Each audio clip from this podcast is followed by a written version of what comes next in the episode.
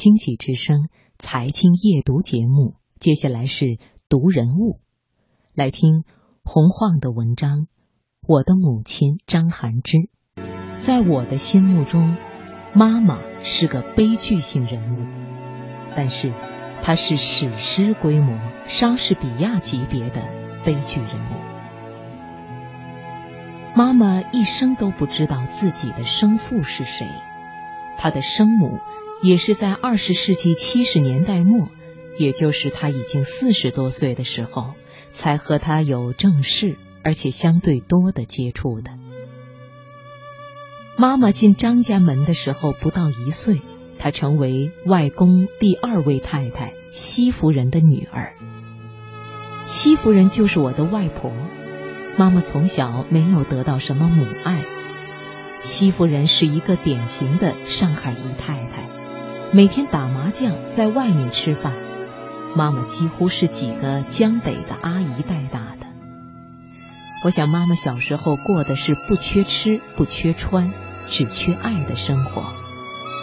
记得妈妈说，她小时候信天主教，经常一个人在教堂里面发呆。外公和西夫人的感情并不好，抗战的时候，外公就把西夫人和妈妈都留在上海，并没有带去重庆，这使西夫人很不高兴，而且居然在上海认了一个干儿子。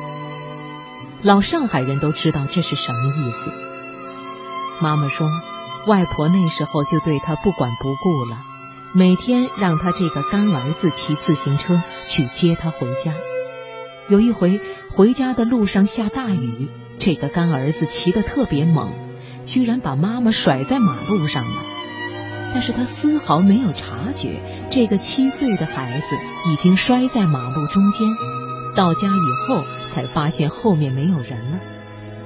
妈妈说，他只好坐在马路牙子上挨雨淋，等了一个多钟头才被领回家。妈妈大学刚刚毕业的时候，她的生母通过我的爸爸又找到他。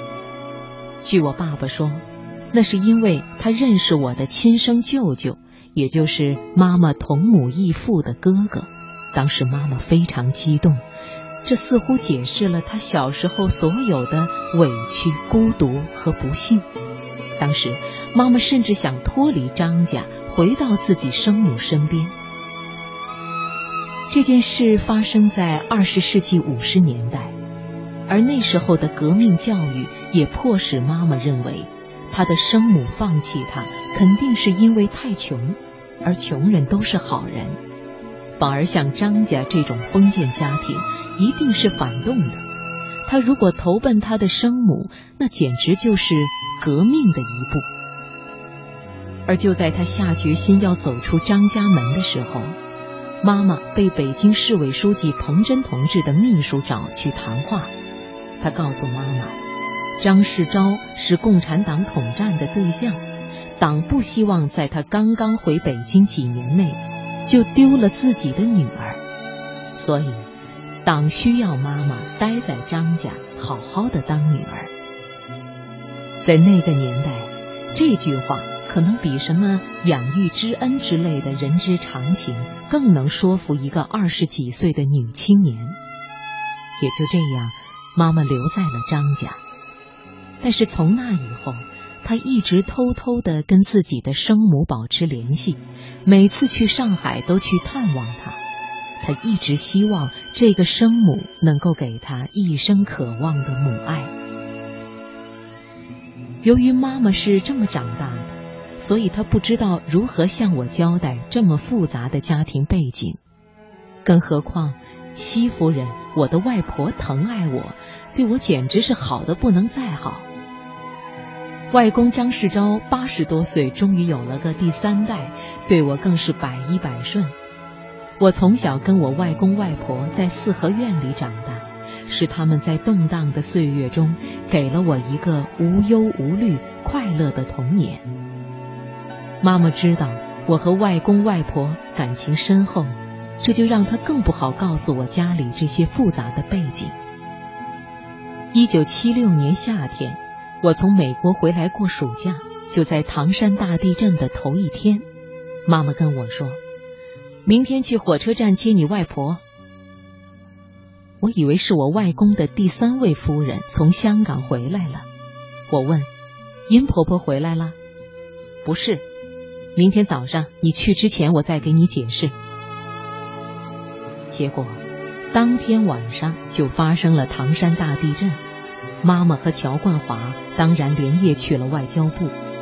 早上妈妈来了电话，说来不及跟我解释了，但是让我八点半赶到北京站，在右手的大钟下面会有一男一女，那是我的表哥和表妹，男的叫平平，女的叫冠冠，他们是去接他们的奶奶，也就是我的外婆，然后。不容我再问任何问题，妈妈就把电话挂了。那年我十五岁，在纽约已经住了三年。从我的视角来看，一九七六年的中国本来就是一部超现实电影，所以地震震出来个莫名其妙的外婆和两个叫瓶瓶罐罐的表哥表妹，似乎非常正常。妈妈是个传统的女人，她太把男人当回事。我总觉得她思想中有根深蒂固的男尊女卑思想。有这种思想的女人，最后总是要找一个值得她彻底自我牺牲的男人。在妈妈的一生中，这个人就是乔冠华。他们在有生之年没过太多的好日子，光隔离审查就有两年。而乔冠华走了以后，妈妈守了二十五年寡。在这二十五年中，妈妈写了四本书，每本书的主角都是乔冠华。在公众眼里，这是她的美德，是一个美丽的中国女子应该做的。在我眼里，这就是她悲壮的地方，也是她为什么是悲剧人物的原因。我很想他，很想再有一次机会让我改变他的悲剧命运，让我再有一个机会让他在最后的二十五年里过得更加开心一些。可惜，我不会再有这个机会，这将是我终生的遗憾。